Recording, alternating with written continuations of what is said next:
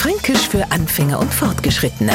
Heute sich so richtig aufregen. Schimpfen weh ein Rohrspatz und sie an und steigern bis zum geht nimmer. Jawohl, sie sind richtig willkommen in Franken. Ein Urquelle Schimpfen sind wir in jeder intakten Nachbarschaft des Koder Fernseher sei, der die ganze Nacht durchbrüllt, weil man selber davor eingeschlafen ist. Oder wenn man im Treppenhaus seinen Dreck abgestellt hat und der Nachbar flecht drüber.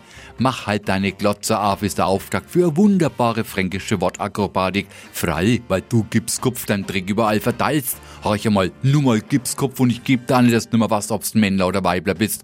Und wunderbar kann man dann gleich nur ein paar Schimpfer Eibauer, Spinatwachtel, Haumtaucher, Zumpfel, Trampel, Säftel. Der fränkischen Fantasie sind doch keine Grenzen mehr gesetzt. Fränkisch für Anfänger und Fortgeschrittene.